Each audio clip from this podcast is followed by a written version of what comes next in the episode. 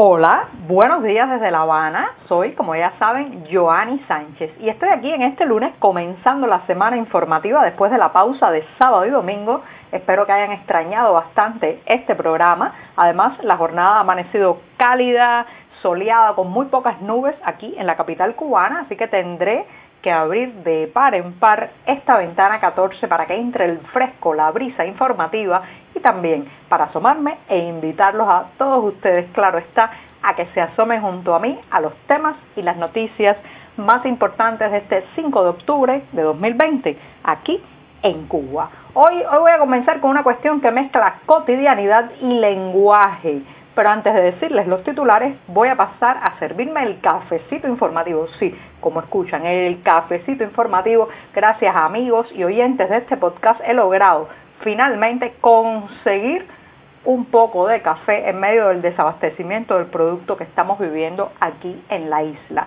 Así que voy a tomar ahora y lo voy a servir en la taza para que se vaya refrescando porque está recién colado y echando humo todavía lo pongo aquí a un lado y justamente voy a comenzar este programa hablando del lenguaje de la sobrevivencia que usamos los cubanos a partir de eso de conseguir café, luchar, recuperar, en fin, todas esas palabras, todos esos gestos, todos esos guiños que eh, pues empleamos cada día en medio de una realidad compleja, difícil y con demasiados ojos y oídos escuchando.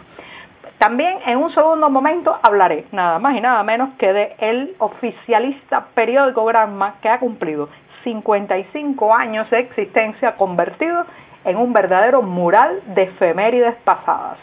Mientras tanto, otro buque con petróleo llegará a Cuba desde Venezuela y les daré algunos detalles de ese arribo. Y por último, Varadero, sí, el gran balneario cubano reabrirá al turismo internacional el próximo 15 de octubre y hay más dudas qué certezas. Dicho esto, presentados los titulares, bueno, pues ahora sí viene el momento mágico del día que tengo un cafecito de verdad, no un tecito informativo como los días anteriores, que está recién colado, breve, amargo, sin una gota de azúcar, como saben que me gusta a mí, pero siempre, siempre necesario y también con esta cucharita que hace la cortinilla musical de esta ventana 14.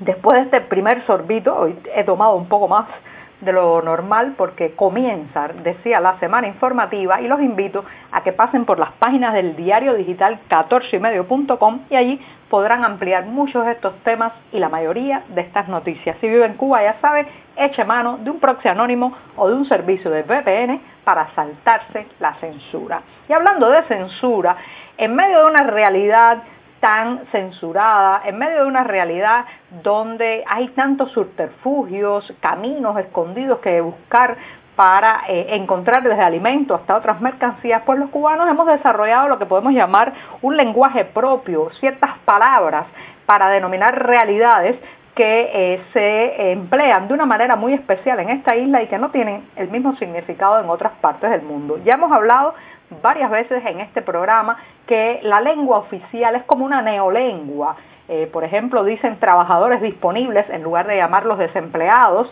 Al sector privado le han puesto el cartelito de sector por cuenta propia o cuenta propista. Y ahora mismo, con la pandemia, hasta los focos de contagio, los brotes en los barrios le denominan eventos, como si esto fuera una cartelera cultural y no, y no una pandemia. Pues bien, también eh, en parte el oficialismo tiene esa neolengua, ese vocabulario propio, ese grupo de términos que utiliza a su antojo y por otro lado la ciudadanía también, también se ha creado un neolenguaje para poder lidiar sobre todo con los oídos indiscretos, pero también para describir la realidad. Y justamente una de esas palabras, el verbo conseguir, es el que he empleado al inicio de este programa para decir que conseguí café. ¿Qué quiere decir el verbo conseguir en este caso? Bueno, no significa que lo compré legalmente, no significa que fui a una tienda y encontré el producto y pude llevarlo a casa eh, tranquilamente. No, conseguir lleva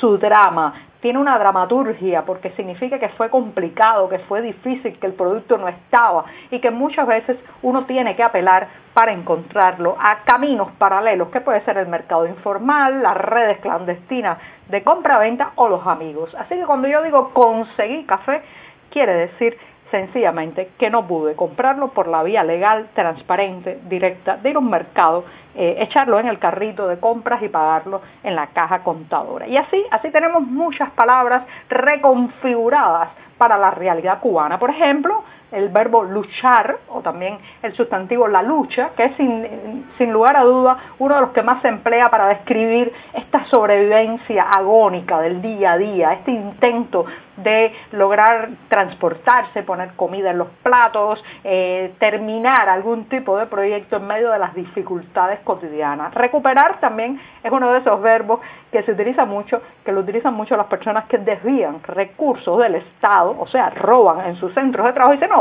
yo recuperé esto. Y ni hablar, ni hablar de toda la neolengua que usamos para los productos del mercado negro, por ejemplo, la tela roja en lugar de la carne de res, o en el caso de las influencias, decimos tener una palanca para llegar y poder eh, pues disfrutar de ciertos privilegios que solo solo con un contacto, con un funcionario amigo, con alguien poderoso que pueda facilitar o abrir esas puertas es que se logra tener. Pero además, señoras y señores, tenemos todo un lenguaje gestual de señas, de movimientos de labios, de susurros, para poder lidiar con esta realidad donde, reitero, hay demasiados oídos indiscretos. Así que sí, conseguir, luchar, recuperar, tener palanca, todo eso un día estará escrito en ese vocabulario de la sobrevivencia, de la urgencia, de la emergencia, un vocabulario también del clandestinaje que hemos tenido que desarrollar por más de 60 años en esta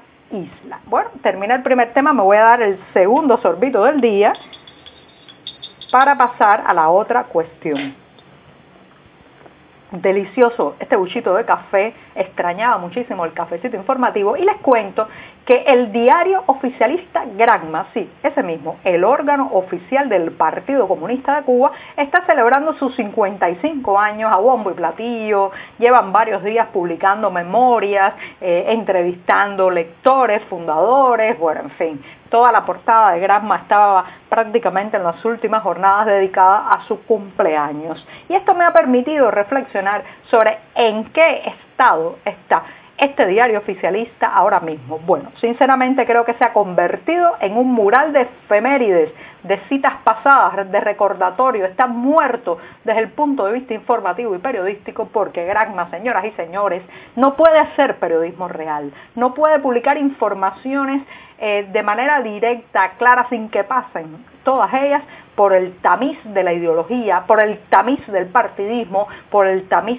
del control político sobre el manejo de las noticias y de la información. Así que Granma cumple 55 años que vienen a ser como 250 en el sentido del envejecimiento que ha tenido este periódico que no se ha atrevido a profundizar y a contar la Cuba profunda.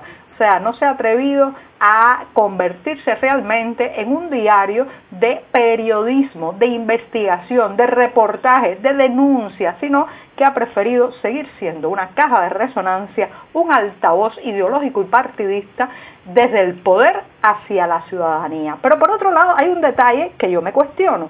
¿Creen ustedes, señoras y señores, que Granma, sí, el órgano oficial del Partido Comunista, se financia con lo que recauda en la venta de sus ejemplares? Para nada. Al final lo financiamos nosotros de nuestro bolsillo. O sea, ese mural de efemérides, ese, ese papel mirando hacia el pasado, esas hojas que constantemente están recordando hechos históricos porque no quieren mirar hacia el presente y mucho menos hacia el futuro, porque Granma, Granma no tiene futuro, eh, bueno, pues eso se financia con nuestro dinero. Todos, todos pagamos ese tablón de anuncios partidistas que nos venden en los estanquillos del país. Así que está cumpliendo 55 años, prácticamente convertido en un cadáver informativo y periodístico eh, plagado de, reitero, fechas pasadas, declaraciones, eh, fotos de líderes y un gran maniqueísmo eh, informativo que pues lo ha condenado a cada vez tener menos y menos lectores dentro de la isla y que nos lo leen son fundamentalmente personas de la tercera edad o que no tienen acceso a las nuevas tecnologías para informarse por otros caminos.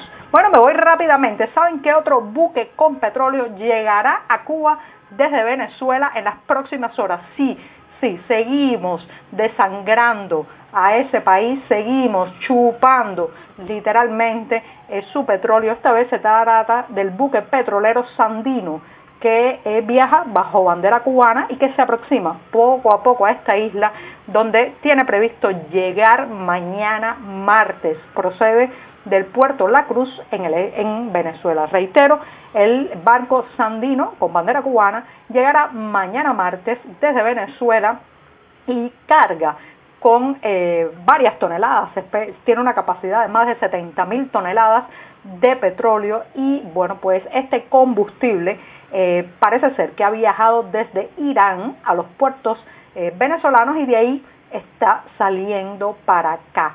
Así que ya saben, eh, llega un nuevo tanquero, este es el Sandiro, ha viajado al menos tres veces en lo que va de año a cargar combustible en los puertos venezolanos para traerlos a la isla. Seguimos, seguimos como una garrapata allí prendidos de los recursos eh, de Venezuela que está, como saben, atravesando un momento muy complicado de su economía, de sus recursos, de sus finanzas y aún así esta isla sigue chupando y chupando del que otrora fue un país próspero y eh, con futuro. Bueno, me voy rápidamente a decirles que Varadero, el gran balneario y el más conocido, el más emblemático balneario cubano, reabrirá al turismo internacional, sí, a partir del 15 de octubre. Se supone que ya a partir de ese momento empiecen otra vez las operaciones aéreas eh, a eh, aeropuerto de Varadero para eh, comenzar a recibir viajeros internacionales. Mucho cuidado con esto. Esta es una etapa inicial de reapertura que los clientes podrán alojarse en hoteles de 4 y 5 estrellas, pero mucho cuidado. recuerden que ya, ya hace unas semanas tuvimos otra reapertura y esto se convirtió en un caldo de cultivo para el rebrote de COVID-19 en esa zona y los alrededores. Así que cuidado, no se deje llevar mucho por los titulares y recuerde apelar a la responsabilidad individual. Protéjase y proteja a los suyos. Y con esto, con esto me despido esta mañana. Muchas gracias.